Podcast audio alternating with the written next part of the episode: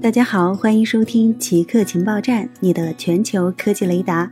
接下来为您播报今天的极客新闻。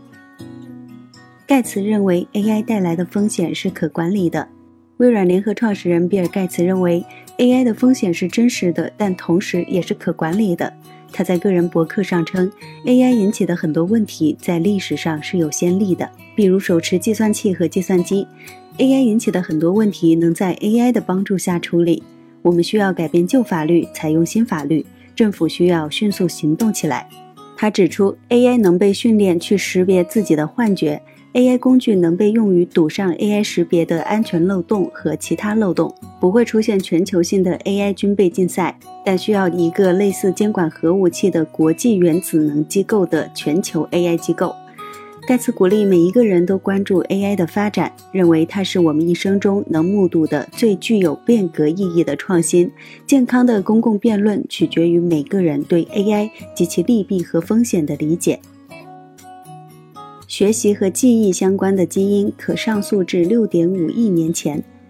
欧洲科学家开展了一项新研究，发现学习、记忆、攻击和其他复杂行为所需的基因起源于6.5亿年前。这一发现对研究复杂行为的进化起源具有深远意义。相关论文刊发于《自然通讯》杂志。科学家们很早就知道，血清素、多巴胺和肾上腺素等单胺在神经系统中起调节剂的作用，在学习、记忆以及睡眠和进食等过程中发挥作用。但产生这些单胺所需基因的起源仍是未知的。在最新研究中，研究人员使用计算方法重建了这些基因的进化史，发现其已有6.5亿年历史。研究认为，这种调节神经元回路的新方法可能在寒武纪生命大爆发中发挥了作用。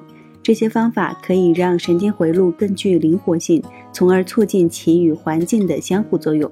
寒武纪生命大爆发这一事件发生在约5.4亿年前的寒武纪早期。